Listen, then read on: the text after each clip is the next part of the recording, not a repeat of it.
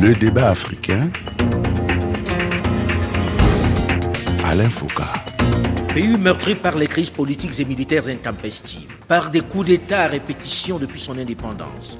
Territoire d'Afrique centrale au sous-sol particulièrement riche, mais dont on ne parle depuis son accession à la souveraineté internationale qu'en termes de violence, de guerre et de frasques de nombre de ses dirigeants, dont un qui s'est même intronisé empereur, Bokassa Ier. En 2013, dans un des accès de fièvre dont il est coutumier, dans un des moments de violence qui le frappe souvent, avec ce coup-ci des rébellions qui se sont rendues maîtres de la capitale, se livrant à diverses exactions sur les populations, les Nations Unies ont décidé de le mettre sous embargo. Interdiction de lui vendre ou de lui livrer des armes. Un peu plus de huit ans après cette décision du Conseil de sécurité des Nations Unies, qui était censée empêcher leur prolifération ou au moins de diminuer les tueries, quel bilan? A-t-elle fait cesser les affrontements? Cet embargo sur les armes reconduit en juillet dernier par l'ONU en République centrafricaine, où continuent de s'affronter des factions rebelles contre le gouvernement, se justifie-t-il encore aujourd'hui? Mais peut-on le lever avec une armée exsangue, mal formée et sans moyens, face à une rébellion qui est loin d'avoir capitulé? Bonjour à tous et bienvenue dans le débat africain qui est ce dimanche à Bangui, la capitale centrafricaine, avec sur ce plateau plusieurs invités, plusieurs personnalités de la vie politique et de la société civile. D'abord, Madame Sylvie Bepo-Témon, la ministre des Affaires étrangères de la République centrafricaine. Bonjour, Madame la ministre. Bonjour, Monsieur Foucault. Seront invités ce plateau Charles Armel Douban, ancien ministre des Affaires étrangères, qui en 2013, en tant qu'ambassadeur auprès des Nations Unies, était de ceux qui ont fait voter cet embargo. Bonjour, Monsieur Charles Armel Douban. Monsieur Foucault, bonjour. Merci d'être là. Notre troisième invité est Maître Crépin Mboli Gouba, avocat, ancien ministre d'État aux travaux publics et à l'équipement. Maître Crépin Bolin Gouba, qui était candidat à la présidentielle de 2020, est le président du parti Patrie. Bonjour, Monsieur Crépin Bolin Gouba. Bonjour, Monsieur Foucault. Merci d'être là. Notre quatrième invité sur ce plateau de Bangui, consacré à l'embargo, est Monsieur Gervais Lacosso, le coordonnateur du groupe de travail de la société civile. Bonjour, Monsieur Gervais Lacosso. Bonjour, Alain. Merci d'être là. Alors, j'ai envie de commencer pour que tout le monde comprenne pourquoi dans un pays en guerre, on a voté un embargo en 2013. Monsieur Douban, vous qui l'avez négocié à l'époque à New York, pouvez-vous nous expliquer pourquoi il s'imposait vraiment à cette période-là, les circonstances de ce vote, de cet embargo? Écoutez, rectificatif, ce n'est pas l'ambassadeur de la République centrafricaine près les Nations Unies qui avait fait voter l'embargo. Nous sommes euh, au matin du 24 mars 2013, une insurrection euh, a mis fin au régime qui était en place. Il n'y avait plus d'institutions, plus de président de la République, plus de gouvernement. Bref, c'était le chaos. Plus d'armée, c'était le chaos. Et pendant cette période, il faudra attendre jusqu'au 1er avril pour avoir un gouvernement. Donc le peuple et le pays étaient laissés à l'abandon entre les mains de ceux qui avaient le pouvoir. Du moins, qui avaient arraché le pouvoir. À la suite de cela, toutes les images qui partaient de Bangui était euh, terrible. Au Conseil de sécurité, tout le monde a décidé d'arrêter la chaîne Li et surtout ce qu'on appelait à l'époque la boucherie de Bangui. Et la composition du Conseil de sécurité était particulièrement féminisée. Parce qu'il faut comprendre cela pour euh, avoir cette approche. Mhm. En commençant par les États-Unis, l'Argentine, le Liban, un certain nombre d'États. Et les images de la violence de la République centrafricaine ont convaincu qu'il fallait arrêter cela. Il fallait arrêter cela parce que les armes utilisées étaient les crimes massifs, le viol des femmes, l'enrôlement d'enfants soldats et les incendies des propriétés. Ce sont des sujets extrêmement sensibles qui en ce moment étaient portés par les États-Unis d'Amérique. Ce n'était pas la France à l'époque. Et automatiquement, c'est la France qui tient la plume sur les dossiers centrafricains. Donc, tout le monde s'est mobilisé pour essayer de couper les sources d'approvisionnement en armes. en armes de ceux qui avaient le pouvoir, c'est-à-dire deux États voisins. Je veux parler du Soudan et du Tchad. Et il était entendu que cet embargo devait être évalué en fonction de l'évolution de la situation sur le terrain. Donc là, on a planté le décor. On a planté le décor c'était une situation de chaos, ça s'imposait vraiment, c'était une urgence. Et là, les Nations Unies ont, réagi avec, promptitude. Huit ans après, parlons d'abord de bilan. Où est-ce qu'on en est aujourd'hui Madame la ministre, est-ce que on peut faire un bilan de ce huit ans d'embargo? C'est une, une bonne chose? Est-ce que ça a fait baisser les tueries? Écoutez, au dire de mon prédécesseur, M. Charles Amel Douban, les motifs qui ont euh, motivé à mettre cet embargo ne se justifient plus à aujourd'hui. Les circonstances qui ont permis de mettre cela, mais le bilan... Avant d'arriver à aujourd'hui, j'ai envie de savoir, est-ce que pour vous, ça a eu les effets souhaités à l'époque? Du tout. Les effets, souhaités à l'époque, qui étaient annoncés à l'époque, n'ont pas du tout été atteints. Comment ça? Est-ce que ça n'a pas fait baisser les tueries? Du tout. Aujourd'hui, nous sommes toujours dans des agressions. Dernière agression en décembre dernier par la coalition pour le, les Patriotes pour le changement et les dernières attaques euh, de vendredi dernier, notamment encore euh, euh, motivées par les velléités. mais lorsqu'on se souvient la, la, situation de l'époque, on ne peut pas comparer à aujourd'hui quand même. Hmm? On ne peut pas comparer, justement. On ne peut pas comparer. Il y avait beaucoup plus de tueries à l'époque. Il y avait beaucoup plus de tueries et aujourd'hui, il y a la légitimité au niveau de, des institutions. Oui, on va arriver à aujourd'hui. Je sais que vous avez le souci d'aujourd'hui, mais avant d'arriver là, j'ai envie qu'on fasse un peu le bilan de est-ce que cet embargo a été utile, Monsieur Lacosso?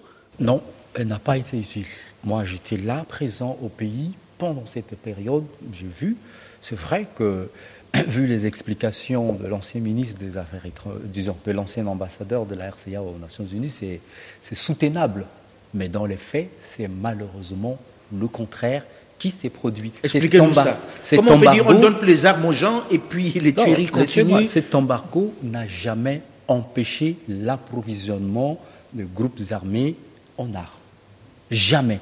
Ça par contre plutôt euh, lié les mains des forces régulières depuis tout ce temps, depuis, depuis euh, la première date où elle a été décidée jusqu'à aujourd'hui. C'est ce qui s'est passé. C'est-à-dire le pouvoir s'est retrouvé euh, n'ayant pas le moyen d'acheter des armes, pendant que les rébellions avaient le moyen de s'approvisionner. Parce que la, la bizarrerie de l'embargo, c'est que c'est en direction d'un pays, c'est-à-dire sur les institutions militaires officielles du pays mais je ne sais pas. Dans le cas d'espèce, les forces armées de Centrafrique. Est-ce que mmh. cet embargo a pris les dispositions pour aller empêcher, comme il a si bien dit, les deux pays, les deux sources d'approvisionnement en armes ont été identifiées. Le Soudan et le Tchad. Voilà, quelles sont les dispositions qui ont été prises pour, pour bloquer cela? Je n'en ai aucun souvenir. On n'a rien fait. Ah, ah, maître Oui, euh, si j'ai bien compris euh, l'intervention de l'ancien ministre. Euh, euh, Charles Ramel Douban, c'est l'émotion qui a suscité la mise en place de cet embargo. Je pense qu'on devrait aller au-delà de ça. Moi, je, vois déjà de manière philosophique, je suis contre les embargos, sauf quand la paix du monde est menacée. Exemple, la Corée du Nord. Je ferai remarquer que c'est la Sangaris qui a fait arrêter l'hémorragie, pas les forces des Nations Unies. Évidemment, euh, si cet embargo... Sangaris qui était la force française qui est arrivée. Mhm. Parce qu'effectivement, il y avait un chaos. J'étais membre de ce gouvernement. Nous avons demandé à ce que les Nations Unies puissent intervenir, même si je, n'étais pas euh, à proprement parler pour euh, l'embargo. Parce qu'en réalité, quand on a fini de dire qu'on doit prendre des mesures pour que l'approvisionnement en armes du côté tchadien et du côté des Soudanais cesse, mais on oublie de dire une chose. On a 1300 euh, kilomètres de, frontières avec la, RDC. Donc, mhm. Donc, c'est pas possible. Et deuxièmement, l'histoire nous renseigne que les, embargos, ça ne marche pas. La Libye est là. la Libye est sous embargo. On peut aller plus loin. Il y a un rapport des Nations Unies il y a quelques mois, a dit, un groupe d'experts a dit que c'était inopérant et inefficace. Le monde entier a suivi comment la Turquie a livré des blindés à la Libye, une des factions, les Émirats arabes et tout. Donc pour Revenons à la Centrafrique. Dans le cas de la Centrafrique, on avait la crainte que les rébellions puissent récupérer les armes sur les soldats, sur l'armée régulière. Absolument. Mais je vais, c'est pour ça que je dis, cela a pu être légitime, parce qu'effectivement, là où je suis d'accord, l'État, l'État avait cessé euh, euh, d'exister à ce moment. Et puis il y avait au sein de cette coalition des personnalités qui avaient quelques ramifications avec les, les, Darfouris. Je parle de Moussa Assimé, qui était recherché par les Nations Unies. Mais on oublie aussi de dire, dans, le même temps, qu'en en 2016, il y a eu mise en place d'institutions démocratiques. C'est pour ça que je suppose qu'on va y arriver. On va y arriver. On va y arriver. Je voulais juste voir si ça avait au moins porté des fruits, euh, cet embargo. Je vois que tous les trois, vous dites non. Euh, euh, monsieur l'ambassadeur, monsieur le ministre, est-ce que, après que vous vous dites c'était nécessaire, cet embargo mais, de toute façon, souvent, vous savez, ce genre d'exercice, quand on regarde après, le regard change. Mais dans le feu de l'action, à partir du moment où il n'y avait pas d'État, il n'y avait pas de contrôle sur les armes qui, justement, la poudrière était entre les mains de ceux qui étaient arrivés. Et donc, on s'est retrouvé dans une situation de chaos. L'idée, c'était d'arrêter immédiatement le chaos et essayer d'arranger les choses. Et c'est pour cette raison qu'à partir du 1er avril, quand le gouvernement a été mis en place, automatiquement, les choses ont commencé à se préciser. Et vous verrez, un mois plus tard, le Premier ministre est allé au Conseil de sécurité, où il a essayé de présenter la situation, et à partir de là, les choses ont commencé à être organisées parce que, au lendemain, c'était le chaos, il fallait au Tout le monde se souvient de ce chaos-là ici en Centrafrique. Alors, huit mm. ans après, voilà. il y a une bagarre pour mettre un terme à cet embargo. Comment expliquer que l'on puisse encore être dans cette situation d'embargo aujourd'hui? J'ai envie de comprendre. Euh, surtout que tout le monde semble d'accord ici à Bangui pour dire arrêtons avec cet embargo. Comment expliquez-vous sur le plan diplomatique, Madame la Ministre, que ça ne passe pas, que le Conseil de sécurité, que les Nations Unies continuent de dire non, on ne peut pas encore lever l'embargo, les conditions ne sont pas réunies alors, c'est ce que dit les, les, Nations Unies, le Conseil de sécurité, mais elle ne tient pas compte des réalités de ce qui se passe sur le terrain. Aujourd'hui, en République centrafricaine, nous sommes dans un cercle vicieux les Nations Unies, le Conseil de sécurité nous, sanctionnent. Très clairement, les, forces gouvernementales sont sanctionnées, alors que les groupes armés. Il y, a un, gouvernement qui est démocratiquement élu. Depuis 2016. Depuis 2016. L'ordre constitutionnel est revenu, et avec l'aide et l'appui de la communauté internationale. Mais nos plaidoyers pour la levée totale de l'embargo ne, ne, prend pas. On a des allègements. Pourquoi? J'ai envie de comprendre. Vous êtes des diplomates. Euh, euh, euh, monsieur le ministre. Écoutez, euh, sur, cette question, je crois que à partir du moment où, au 30 mars 2016, il y a eu des institutions démocratiques, l'embargo devait en principe cesser. Mais pour obtenir cela, il fallait s'organiser mieux. La volonté politique était là. Mais je crois qu'il y a eu des problèmes dans l'organisation et dans la méthode. Je m'explique à partir du moment où vous avez des, autorités légitimes, ces autorités avaient la plénitude de mettre le maximum pour obtenir cette levée d'embargo. Et comme disait Clémenceau, les questions militaires sont extrêmement graves, qu'il ne faut surtout pas le confier aux, militaires. Aux seuls militaires. C'est d'abord une question diplomatique, la question de la levée de l'embargo. Vous avez le sentiment que la diplomatie est mauvaise jusqu'à maintenant Mais sur cette question, sur cette question, peut-être que les choses sont améliorées après. Ça a été d'abord traité avec le ministère de la Défense et le ministère des Affaires étrangères n'a servi naturellement que de facteur pour pouvoir transmettre les documents. Soyez très précis, à New York. ministre. Soyez très précis. Vous étiez ministre en charge de la diplomatie à cette période-là. Qu'est-ce qui a péché Exactement. Pourquoi n'avez-vous pas obtenu la levée de l'embargo? Non, euh, c'est ce que je suis en train de dire.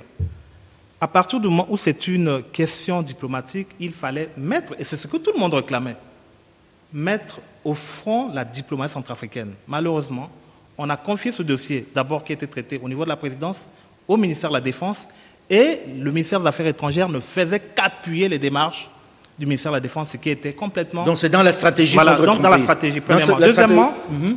deuxièmement euh, quand on a commencé les discussions, je crois que, comme je disais tout à l'heure, la volonté politique y était, mais l'organisation et la méthode n'y étaient pas. À partir du moment où on ne donne pas la possibilité aux affaires étrangères ou à la diplomatie de fonctionner, naturellement, ceux qui ne sont pas du domaine, ils pensent que c'est de cette manière, et donc souvent, on a commencé à aller sur des chronogrammes avec des conditionnalités.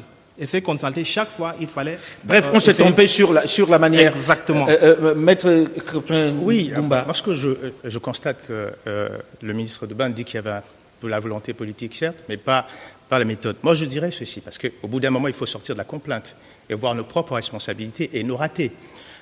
je pense, et je le dis, il y a deux ministres des Affaires étrangères, un ancien et un courant, leurs qualités sont grandes, c'est pas ce que je remets en cause ici, je et je, rebondis sur le mot méthode.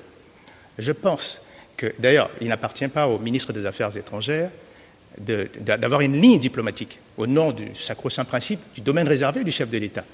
Le problème, et les qualités de Mme Baipo sont grandes. Malheureusement, elle avait des mains vides, ou peut-être qu'elle avait des mains remplies de contradictions. Parce qu'il Une chose est de dire, et de, dire qu'on a, on a besoin de lever cet embargo, mais qu'est-ce qu'on fait? Il y a deux ans, il y a un siège des Nations Unies qui se trouve à New York. On n'a pas de représentant à New York.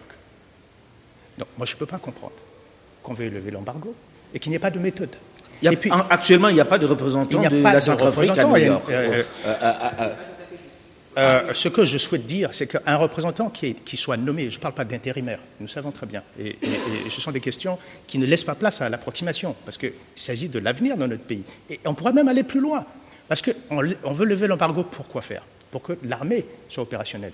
Je voudrais donner un exemple. Il y a deux ans qu'on a envoyé des gens à Obo, il n'y a pas eu de relève. On, suscite donc la dislocation de la cellule familiale, il n'y a pas de relève. Alors, pour vous, l'armée n'est pas prête encore, c'est ça ce que je veux L'armée n'est pas organisée, c'est ça ce que je souhaite dire, ce que, non, ce que, c'est pas ce que je suis en train de dire. Ce que je suis en train de dire, c'est qu'il faut un ensemble. Le monde a ses règles et un décorum en diplomatie. Alors, quand on, a, quand on a fini de susciter des manifestations pour euh, euh, la levée de cet embargo, parce qu'il y a un consensus au sein de la nation, il faut que cet embargo disparaisse.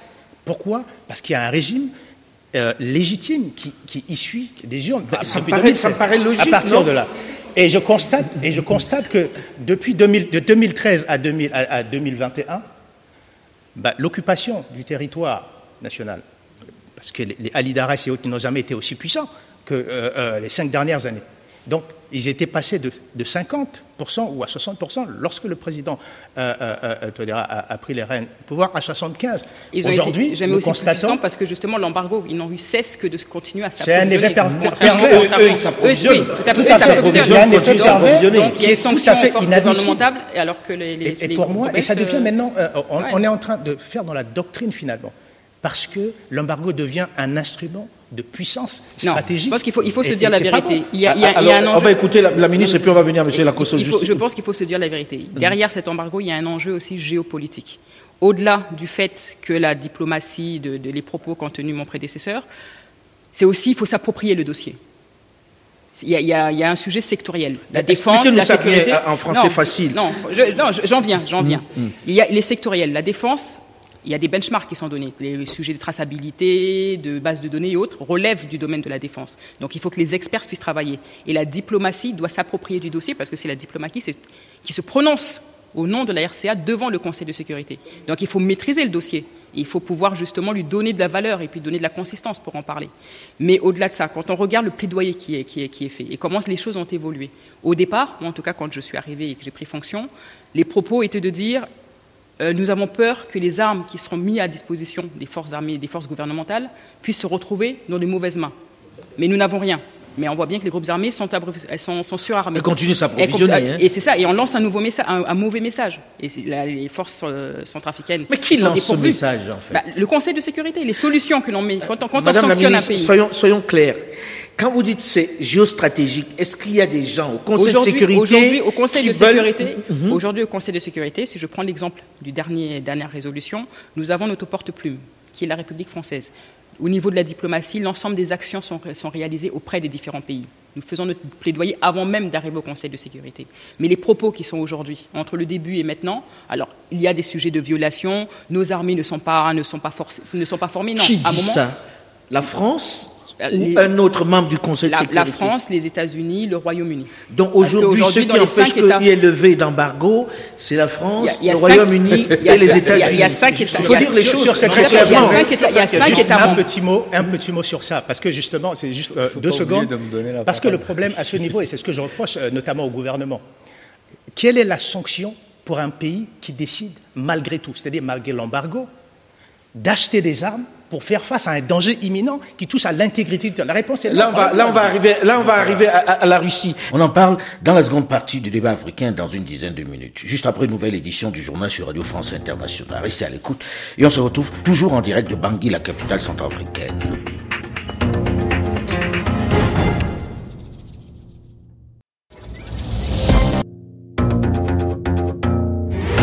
Le débat africain Alain Foucault. Instauré en 2013 pour stopper l'escalade de violence qui ensanglantait le pays et reconduit malgré les protestations des autorités en 2020, l'embargo sur les armes en République centrafricaine où se poursuivent les affrontements entre groupes rebelles et gouvernements se justifie-t-il encore aujourd'hui? Peut-on le lever avec une armée encore faible et désorganisée? Bonjour et bienvenue à tous ceux qui nous rejoignent seulement maintenant dans la seconde partie du débat africain qui est ce dimanche à Bangui, la capitale de la République centrafricaine. Bangui, la coquette comme on l'appelle. Avec sur ce plateau plusieurs invités, plusieurs acteurs de la vie politique et civile de ce pays. D'abord Madame Sylvie Bepo-Témon, la ministre des Affaires étrangères de la République centrafricaine. Second invité de ce plateau, Charles Armel Douban, ancien ministre des Affaires étrangères, qui était ambassadeur auprès des Nations Unies au moment du vote de cet embargo. Notre troisième invité est Maître Crépin Mbolin Gouba, avocat, ancien ministre d'État aux Travaux publics et à l'équipement. Maître Crépin Mbolin Gouba, qui était candidat à la présidentielle de 2020, est le président du parti Patrie. Notre quatrième invité sur ce plateau de Bangui consacré à l'embargo est M. Gervais Lacosso, le coordonnateur du groupe de travail de la société civile. Voilà pour notre plateau. Pour une fois, une question semble unir les Centrafricains, la levée de l'embargo sur les armes imposées par les Nations Unies. Même vous, la société civile, semblez, M. Lacosso, sur la même longueur d'onde que tous les politiques. Moi, je, sur l'embargo, nous, au niveau de la société civile, on a l'habitude de dire que nous sommes dans une situation de non-assistance à un peuple en danger. Ça, c'est concernant les Nations Unies. Et je, fais un bond sur la situation du gouvernement parce qu'il y a effectivement une malgouvernance de la chose militaire qui peut expliquer, très faiblement, à notre avis, le fait qu'on puisse maintenir euh, l'embargo. Parce qu'il y, a une désorganisation, on voit, il y a l'indiscipline totale qui continue dans, l'armée, on continue de voir les, forces de l'ordre se, déambuler avec les armes. Ah oui, on dans en a vu dans la ville, hein, qui, avaient leurs armes en nous, nous savons que nous sommes sous embargo, nous, nous, savons que nous sommes en train de faire des efforts. Nous, sommes un pays en conflit. Nous, sommes, en train de faire des efforts pour lever l'embargo. On devait, être, on devait faire des efforts pour être discipliné, pour être exemplaire. Mais pour nous, au niveau de la société civile, cette faiblesse, cette mauvaise gestion ne sont pas des raisons suffisantes pour maintenir l'embargo. Parce que les dégâts que font les groupes armés en termes de méfaits dépassent de loin les dégâts que font l'indiscipline, de, la mauvaise gestion mhm. de l'armée. Donc l'embargo n'a plus de sens. je vais dire quelque chose de grave, l'embargo est même immoral. L'embargo est immoral. Ça ne s'explique il, il, suscite aussi l'indiscipline d'aujourd'hui parce que les, un militaire qui peut avoir toutes les formations du monde, mais qui ne manie pas les armes, ce n'est pas un militaire, parce qu'il n'est pas en capacité d'aller se défendre sur le mhm. terrain. Donc à aujourd'hui, quand on dit qu'ils sont indisciplinés parce qu'il y a des déserteurs et autres, vous n'avez jamais entendu un coup de feu, vous n'avez jamais manié une arme, et vous êtes en guerre, il faut aller sur le, sur le, terrain de conflit. C'est compliqué. Aujourd'hui, je ne suis pas d'accord quand euh, M. Lacosso dit qu'il y, y, a un problème de malgouvernance. Non, il n'y a pas de problème de malgouvernance. Nous sommes en train de nous organiser. Nous sommes un pays en conflit. Le pays est en conflit, donc nous ne pouvons pas tout faire à la fois. Nous devons faire face à une agression de groupes armés, tout en organisant notre armée, alors il faut savoir, soit l'armée est sur le terrain, soit elle est dans les, dans les casernes en train de s'entraîner. Donc il faut comprendre. Dans non, alors, c'est, non, mais c'est une chose, mais c'est la prolifération des armes. C'est la problématique justement où les armes ne sont pas contrôlées par le gouvernement. C'est assez paradoxal quand même quand on dit il y a un embargo sur les armes dans un pays, mais il y a une extraordinaire prolifération, des armes en même temps. Est-ce qu'aujourd'hui, parce que c'est bien le seul sujet sur lequel tous les Centrafricains sont d'accord, la levée de l'embargo. Du coup, on se retrouve avec une autre solution adoptée par les pouvoirs, c'est-à-dire l'arrivée d'une autre armée qui ne fait pas partie du sérail traditionnel. Par, par obligation. Des Russes. C'est une manière aussi de reconnaître par obligation que vous les avez fait venir aujourd'hui C'est par obligation. Regardez comment les choses se sont passées. Nous avons tous, la communauté internationale en soutien, poussé, en tout cas soutenu le gouvernement dans le maintien et la préservation de l'ordre constitutionnel. Il fallait aller, il fallait tenir les échéances électorales. Donc, nous nous sommes attelés à cela. Nous avons d'ailleurs auprès du Conseil de sécurité, solliciter le renouvellement du mandat de la MINUSCA et son extension pour justement mettre en place un plan de sécurisation de ces échéances. Mais malgré cela, sur 623 000 km, nous avons encore entendu des bruits de bottes, des rebelles qui ont traversé tout le territoire, qui sont arrivés jusqu'à la capitale. Jusqu'à la capitale. Alors quand vous êtes responsable, vous êtes président de la République, vous avez la responsabilité de toute une nation. Vous décidez en connaissance de vos faiblesses. Vous avez une armée qui est encore en cours de formation, vous n'êtes pas équipé, vous devez tenir ces élections parce que vous voulez respecter justement les, conditions et orientations, recommandations de la communauté internationale. Vous avez des accords parce que nous sommes un État souverain. La République africaine est un État souverain. Nous avons des accords. Il est, bien beau de signer des accords de coopération militaire, sécuritaire et autres, si c'est juste pour les garder dans un tiroir. Donc, face à la situation, il fallait bien actionner. Nous avons fait appel à l'ensemble des pays. Nous avons eu cesse d'appeler l'Union européenne, la communauté internationale, notre sous-région. Et d'ailleurs, la veille de ces élections, suite à l'appel de la République des autorités centrafricaines, donc du président de la République auprès des organisations de la sous-région CEAC et CIRGL, s'est tenu un sommet CEAC qui a fait appel, qui a, dans une déclaration centrale. des chefs d'État, a demandé à tous les États membres qui ont la capacité de venir en aide en troupes ou en capacité logistique, de venir soutenir la République centrafricaine. Nous avons vu la République du Rwanda arriver. Nous avons fait l'appel également au niveau de la communauté internationale. La Fédération de la Russie a, ré- a répondu présent. Et Donc, nous sommes là la aujourd'hui. Russie nous avons dans ces circonstances-là. Euh, Est-ce que vous qui êtes sur ce Ils, a- plateau... ils arrivent oui, déjà un peu avant, un avec, euh, avec justement la, la livraison des la Il y a un problème parce que justement, moi je voudrais bien poser la question à Madame le ministre. C'est quelle entité qui opère en République centrafricaine? Parce que je suis avec beaucoup d'attention l'interview du président dans Jeune Afrique qui dit il n'y a pas de Russes en Centrafrique. Est-ce que Non, c'est pas ce qu'il a dit. Tout le Non, monde non, voit les Russes, non, hein, non, dire, Moi, ce que Non, je vous voudrais voyez, dire, non, ce il que ne faut pas extrapoler les mais choses. vraiment pour passer Il ne faut pas extrapoler. Le président de la Ce que- République dans Jeune Afrique n'a jamais dit qu'il n'y avait pas Ce de que Russes. Il y a des ce que instructeurs, tout le monde souhaite le sait. dire, c'est qu'il y avait une situation, s'il y avait un peu d'amour propre pour chaque pays, c'est que l'accord de Khartoum a consacré une infamie pour tous les Centrafricains. C'est pour ça que C'était le partage du Quoi- gâteau. en Quoique gros, de euh, l'opposition, j'ai applaudi. Avec des mercenaires. Parce que ma lecture a toujours été on ne peut pas faire l'économie de la guerre à- à un moment donné de l'histoire. C'est même l'honneur d'un peuple. C'est pour ça que j'ai applaudi quand le président avait finalement décidé de faire la guerre, seulement. Dans quel Au contexte nous étions au moment de Parce que figurez-vous, euh, euh, Monsieur Foucault, aucun pays en Afrique n'a subi ça. On a des ministres qui sont des étrangers dans le gouvernement de la République. On a des étrangers Qui ont été imposés par le... qui ont- qui ont été par Ça, ça, l'accord de- imposés par mais ça- l'accord ça a de commencé, Khartoum. attention, ça a commencé au moment de la transition, il ne faut pas qui ont- oublier. qui ont de la été- transition mais- et de l'avènement de la, non, de la mais CDK.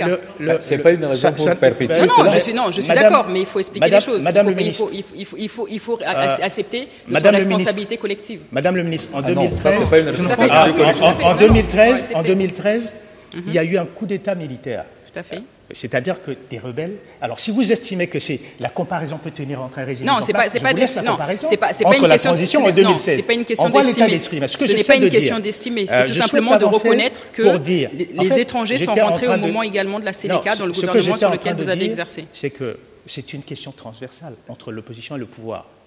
Je ne vois pas où est le problème. J'étais en train de dire qu'il fallait faire la guerre seulement. Dans ma conception de l'État, c'est qu'un État traite avec un autre État. Est-ce que vous... C'est ce qui s'est pa- c'est ce qui Oh, s'est passé. non. La- les accords il y a ont été flou. signés avec la Euh, Fédération de la Russie. Madame le ministre. Les accords ont été signés entre les ministres des, aff- des- des ministres de la Défense, de la République africaine et de la Fédération de la Russie. Et d'ailleurs, pour euh, bien, de- éclairer la accords. situation, la Fédération de la Russie a intervenu en République centrafricaine avec une notification faite au Conseil de sécurité pour la livraison d'armes. C'est comme ça que la Fédération de la Russie Je ne parle pas, je parle de l'intervention militaire, attention, des éléments non, qui il ont faut, une non, nation. il faut- Non, il faut- mais il faut- Madame Je pense que vous ne parlez pas de la même chose. exactement, je parle Non, de la même chose, Madame. Je parle aujourd'hui, je ne suis pas fâché de voir que mon pays a fini par recouvrer 30, 40, n'importe quel centrafricain sur ce- le sol national ne peut qu'applaudir. Ce que je suis en train de dire, nous parlons de la méthode. Il y a des usages, il y a un décorum en diplomatie. Il y a- il y a et d'ailleurs, c'est parce respectés. que nous avons fait tout et son contraire que nous nous re- retrouvons aujourd'hui dans l'œil du cyclone isolé. Si nous ne sommes pas capables, nous, entre centrafricains déjà, de s'accorder et de dire voici ce que nous devons faire. Vous voyez, depuis plus de six ans, vous le savez, Madame le ministre, ce que je dis, qu'on ne pourra pas faire l'économie de la guerre. On ne fait pas la guerre Alors, sans moi, j'ai envie qu'on avance parce que le temps tourne vite. guerre- J'ai envie que chacun donne son point de vue là-dessus. Qu'on le veuille ou non, il y a des Russes dans ce pays, c'est un secret polichinelle. Alors, aujourd'hui, est-ce que vous êtes pour cette présence qui viendrait faire qu'on récupère une partie des territoires, tous ici, sur ce plateau, Monsieur Douman Non, le problème ne se pose pas comme ça. C'est qu'aujourd'hui, aucun centrafricain ne veut, sur son territoire, la présence étrangère qui voudrait justement le déposséder de son patrimoine. Et c'est pour cette raison que la RCA a contractualisé avec un certain nombre d'États, dans le cadre tout à fait bilatéral ou multilatéral. Donc, ce sont des accords qui ont été signés. Et à partir de là, nous faisons appel à des États. Mais de là à se retrouver avec des contractuels ou encore avec des mercenaires, c'est si- beaucoup si- plus compliqué. Si vous, si vous Et donc, avez les preuves de ce que vous dites, que les- que Bah, l'État centrafricain a, signé, preuves. a signé des Moi- accords. moi, j'en non, à un moment, il faut, il faut arrêter. j'en ai. Vous voyez, On va c'est très bien le pour c'est le- savoir, non, il c'est faut le le complexe- non, c'est le complexe, centra- c'est justement le, le paradoxe centrafricain. C'est que le- ce qui fait défaut à la République centrafricaine, c'est qu'il y a un manque d'unité. Parce que tout le monde pense avoir la solution idéale. Que- Aujourd'hui, nous sommes face à un conflit. Nous avons, c'est pas une question de mensonge. Ah, si, Dans ce cas-là, montrez, a. non, montrez, montrez-nous, parce Oui, on quand nous dit la en parole, soutien, je quand on soutient, quand on soutient que la- les, les autorités ont signé avec une société privée. Non, ce n'est- non, non, pas Vous avez avec- signé avec qui, en fait Avec le ministère de la Défense, un accord de coopération. Donc, L'appel qui a été fait, fait de Donc manière ceux qui sont là ont été envoyés par le gouvernement, par le gouvernement de la Fédération de Russie Nous- le contact des autorités centrafricaines Ah. Non, non, fait non, avec, avec, les- avec les autorités. Monsieur Non, non. ce qui est désolant, c'est que c'est une affaire qui nous concerne nous tous. Le gouvernement se comporte comme si c'était seulement une affaire du gouvernement. C'est-à-dire Mais c'est lui qui Laissez-moi parler, madame. Non, Laissez-moi non. parler. Ce n'est pas seulement une affaire du gouvernement. Ça nous concerne tous. C'est notre pays, à nous tous. Nous voulons que les 100% du territoire centrafricain soit reconquis. Mais il faut qu'on le fasse bien que le gouvernement fasse venir des mercenaires, fasse venir des militaires réguliers, mais il faut que le gouvernement ait la- le courage de dire au peuple, voilà les gens qui sont là. Madame dit des preuves, mais nous on est sur le terrain, on voit ces gens, ce ne sont pas des militaires russes, c'est des mercenaires. Le problème, ce n'est pas qu'ils soient des mercenaires ou pas, ce que nous on veut, c'est que notre territoire soit libéré. Vous seriez prêt et- à, composer avec eux si vous D'abord, permet de conquérir le territoire parce que, parce que le revers, le revers de ce mensonge d'État commence déjà à nous rattraper. Et c'est mauvais. Et c'est mauvais. Parce que le peuple, quand le, le président Touadéra avait commencé cette guerre, comme Maître Mboli Goumba l'a dit, nous, au niveau de la société civile, on a écrit noir sur blanc, on pouvait même retrouver les traces, dire au gouvernement qu'il n'y a aucune solution, Khartoum n'est pas la solution, il faut faire la guerre à ces gens, parce qu'ils n'ont aucun agenda guerre Mais politique. vous n'avez pas les moyens de faire Mais la guerre. Attention, C'est ça. le- mais oui, attendez. Pourquoi le gouvernement a déclaré cette guerre au moment qui lui convient Parce que les groupes. euh, Non, je- il faut- il faut nuancer, non, Soyez- un peu discipliné, Soyez un peu discipliné. Je, je veux dire, c'est parce que les groupes armés se sont organisés pour venir prendre le pouvoir que le gouvernement a décidé de leur faire la guerre. Mais quand ils avaient occupé le territoire, qui prenaient en otage le peuple, qui lui enfreignaient la libre circulation dans le pays, on ne les, on les Alors, soyons prospectifs, puisque votre territoire est occupé, votre territoire est occupé, tout le monde a envie que ça cesse. J'ai dit, c'est la première fois, et je viens souvent en Centrafrique, c'est la première fois où je vois tous les Centrafricains d'accord pour dire, il faut qu'on les chasse. On va faire un tour de table pour savoir ce que vous voulez. Je vais commencer par Maître Bolingumba. Aujourd'hui, si on vous disait en deux mots, hein, parce que le temps tourne vite, que faut-il faire là, concrètement? Il faut chasser les Russes qui sont là, ou il faut faire la guerre avec eux? On fait quoi concrètement? Monsieur Foucault, Oui. la guerre, je l'ai dit, c'est même l'honneur d'un- peuple, humilié, violé, et ainsi de suite. Maintenant, il faut savoir faire la guerre. Qu'est-ce que j'aurais fait concrètement? Ce que je dis depuis plus de six ans. Les Centrafricains savent, connaissent ma position sur la question. Quelle est-elle? C'est de contracter, et il y a eu des exemples ailleurs, l'Angola. Non, allons-y pour ce qu'on veut faire. Moi, ce que j'aurais fait président de la République, Ouais. j'aurais appelé les Centrafricains. Une maison divisée co- contre elle-même ne peut, ne peut gagner une quelconque guerre, ne peut même pas tenir. J'aurais appelé les Centrafricains pour dire, monsieur, j'ai décidé, est-ce que je vous dis, je parle à... à- à- à- S'il vous plaît, à- parce que le temps tourne. Voilà, et je l'ai dit d'ailleurs au président de la République dans son bureau. Et donc je, je le dis avec solennité, avant même l'entrée en guerre. De Oui, euh, euh, J'ai dit au président, vous allez voir soit l'Angola, soit le Rwanda, soit la Russie, peu importe, mais vous voyez des institutions. Vous signez avec des institutions et vous dites à ces institutions, nous n'avons pas d'argent pour payer votre place ici. Nous avons des mines d'or, je l'assume pleinement. Nous allons, vous intervenez ici, nous avons des mines, voici la- la compensation. Dans le même temps, nous faisons une vraie montée en puissance des FACA. Aucune armée étrangère ne peut rester dans un pays 100 ans. Nous l'avons vu, après 20 évidemment, ans, l'Amérique est en train de partir et est Évidemment. partie Alors, euh, euh, le temps tourne vite. Pour vous, Monsieur Lacosso, là, on vous a compris. On fait la guerre, on s'entend, on fait la guerre et on fait venir qui est capable de chasser ces envahisseurs. Mais il y a Monsieur. Lacosso. Juste une, si vous permettez, on ne peut pas faire la guerre éternellement. Quand vous faites la guerre, Et vous on faites forme l'armée. avec les Centrafricains. Voilà. Monsieur Je, Lacosso. je dirais la, la même chose et, et, euh, de manière plus concrète. Il faut faire les choses officiellement. Et le gouvernement, il faut que le gouvernement arrête ce jeu parce qu'il a le soutien du peuple. Voici un opposant. Il, il soutient le gouvernement, même la société civile, il soutient le gouvernement. Il faut donc arrêter de faire la politique de l'autruche, faire les choses officiellement. Signé avec un État. Voilà, officiellement, on va soutenir cela parce que ça nous concerne tous les 5 millions de Centrafricains. Nous ne pouvons faire l'économie de la guerre. Mais pour bien faire cette guerre, le président de la République a intérêt à s'entourer du consensus national autour de lui pour pouvoir faire cette guerre. Et cette guerre doit être appuyée sur les forces nationales, accompagnées par les amis de la République centrafricaine avec lesquels nous avons signé des accords. Et ce n'est que dans ce cadre-là qu'on peut essayer de sauver notre pays. Alors, on ne peut pas, on ne peut pas le faire, on ne peut pas le le- faire autrement que de s'asseoir et de dire D'accord, comment ça- le ça, faire ensemble. entendu. Ça, Lorsque je vous important. entends tous, je n'ai pas entendu dans cette discussion dire à un moment ou à un autre, on va continuer avec les forces des Nations Unies, on va continuer avec les forces françaises. On a le Non, sentiment moi- que le, le Non, non, mariage est rompu. Non, je, je voudrais juste répondre parce que quand, quand j'écoute mes, mes trois compagnons de, de, de De table, discussion. de, de discussion, euh, ils disent les autorités ont déclaré la guerre. Non, les autorités n'ont pas déclaré la guerre. C'est une guerre qui est imposée. Et justement, on s'est inscrit. Donc à ce moment-là, on a fait appel aux pays avec lesquels nous avons des accords. Maître Crep- Crépin Boulingba dit oui, voilà, il y a certains pays, j'en ai parlé au chef de l'État. Il pense que cela n'a pas été fait. Parce que tout ce que le gouvernement doit faire doit se retrouver dans les réseaux sociaux ou doit l'être dit. Non, cela a été fait. Nous n'obligeons pas un pays à venir à notre aide si, ce pays ne répond pas à l'appel. Comme je l'ai dit au départ, nous avons appelé l'ensemble.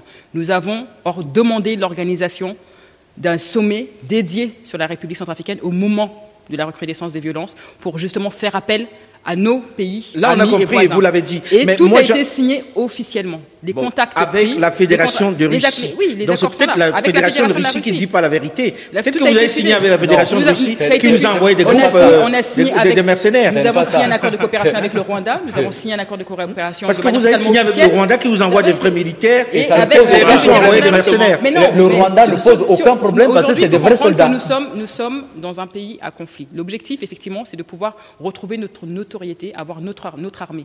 Donc pour cela, il faut nous, nous laisser donc, justement cette occasion et que l'ensemble des pays soient engagés vers le seul ennemi. Et l'ennemi aujourd'hui, ce sont les groupes armés. C'est Mais est-ce qu'en vous mettant en commun, vous n'avez pas le moyen de faire comprendre ça à la communauté internationale? Parce que lorsque l'on regarde la situation de la Oui, non, Centrafrique, pour ça paraît surréaliste. On sait qu'il y a un État, mais l'État ne peut pas acheter d'armes pour se défendre contre des rebelles qui ont des armes et on sait d'où Oui, viennent ces armes. on- Est-ce que ce ne serait pas plus simple de vous asseoir tous ensemble Tout, pour tout dire bon, C'est pour ça que je disais que le paradoxe de la République centrafricaine, justement, c'est ce manque d'unité. Aujourd'hui, nous disons, voilà, nous avons fait appel à des mercenaires et autres qui font des violations. je ne- termine. Qui font des violations, qui font des violations. il faut savoir. Juste, je termine. Juste, je termine. Nous, nous disons aujourd'hui, voilà, les, les autorités ont fait appel à des mercenaires qui, qui, qui, qui sévissent et qui font des, des, des violations. Parce qu'il y a quand même des sévices, hein. Non, oui, tout à fait. Il y a des Nous- violences. Nous ne disons pas le contraire. Nous avons d'ailleurs mis en place une commission nationale d'enquête pour pouvoir dire, et tous les acteurs seront condamnés. Il faut rappeler aussi que la République africaine. Mais c'est j'ai un du mal à cycle voir comment vous allez condamner les mercenaires, hein. C'est un cycle, c'est un cycle perpétuel de conflits. Et les violations, la, la population centrafricaine l'a connue avec l'ensemble des forces qui sont venues pour l'aider. Nous avons entendu parler de viol des enfants. Aujourd'hui, effectivement, c'est la, la, la, la, Oui, c'est vrai que même nos- même- aussi même nos, forces armées centrafricaines. MINUSCA, tous ont commis des viols même, dans ce même nos pays. forces armées centrafricaines ont commis des violations. Même les forces armées les- il faut- les mettre dehors. Malheureusement, le temps tourne vite et je pense qu'on ne donne pas assez de temps à la Centrafrique pour pouvoir discuter de ses propres problèmes. Et nous avons essayé, hein, en venant jusqu'ici, de vous écouter, de vous entendre parler vous aussi. Mais peut-être qu'il faudrait que vous parliez un peu plus fort pour qu'on vous entende, parce que cette situation est quand même un peu unique d'avoir un État qui est démocratiquement élu, qui ne peut pas acheter des armes. Non, non, non. et et non, comme et puis, il faut que nous reconnaissions les- notre ennemi. Il faut que nous soyons- nous faisions front. L'État peut acheter des armes. Un assouplissement n'a jamais formé une armée, monsieur le ministre. Bon, euh, ah, malheureusement, on va repartir dans autre chose et le temps, le temps est court. Nous arrivons malheureusement au terme de, de- de- de cette émission. Merci à vous en tout cas d'avoir accepté de venir en débattre. Merci beaucoup et c'est toujours très passionné ici. Merci en tout cas d'avoir accepté de venir en débattre. On reviendra vous voir. Bon courage et on espère que vous trouverez une solution pour que ce pays retrouve enfin la paix après tant d'années. Bon courage. Le débat africain s'est terminé pour aujourd'hui. Delphine Michaud, Olivier Raoul et Alain Foucault, nous vous donnons quant à nous rendez-vous la semaine prochaine, même heure, même fréquence. À très vite.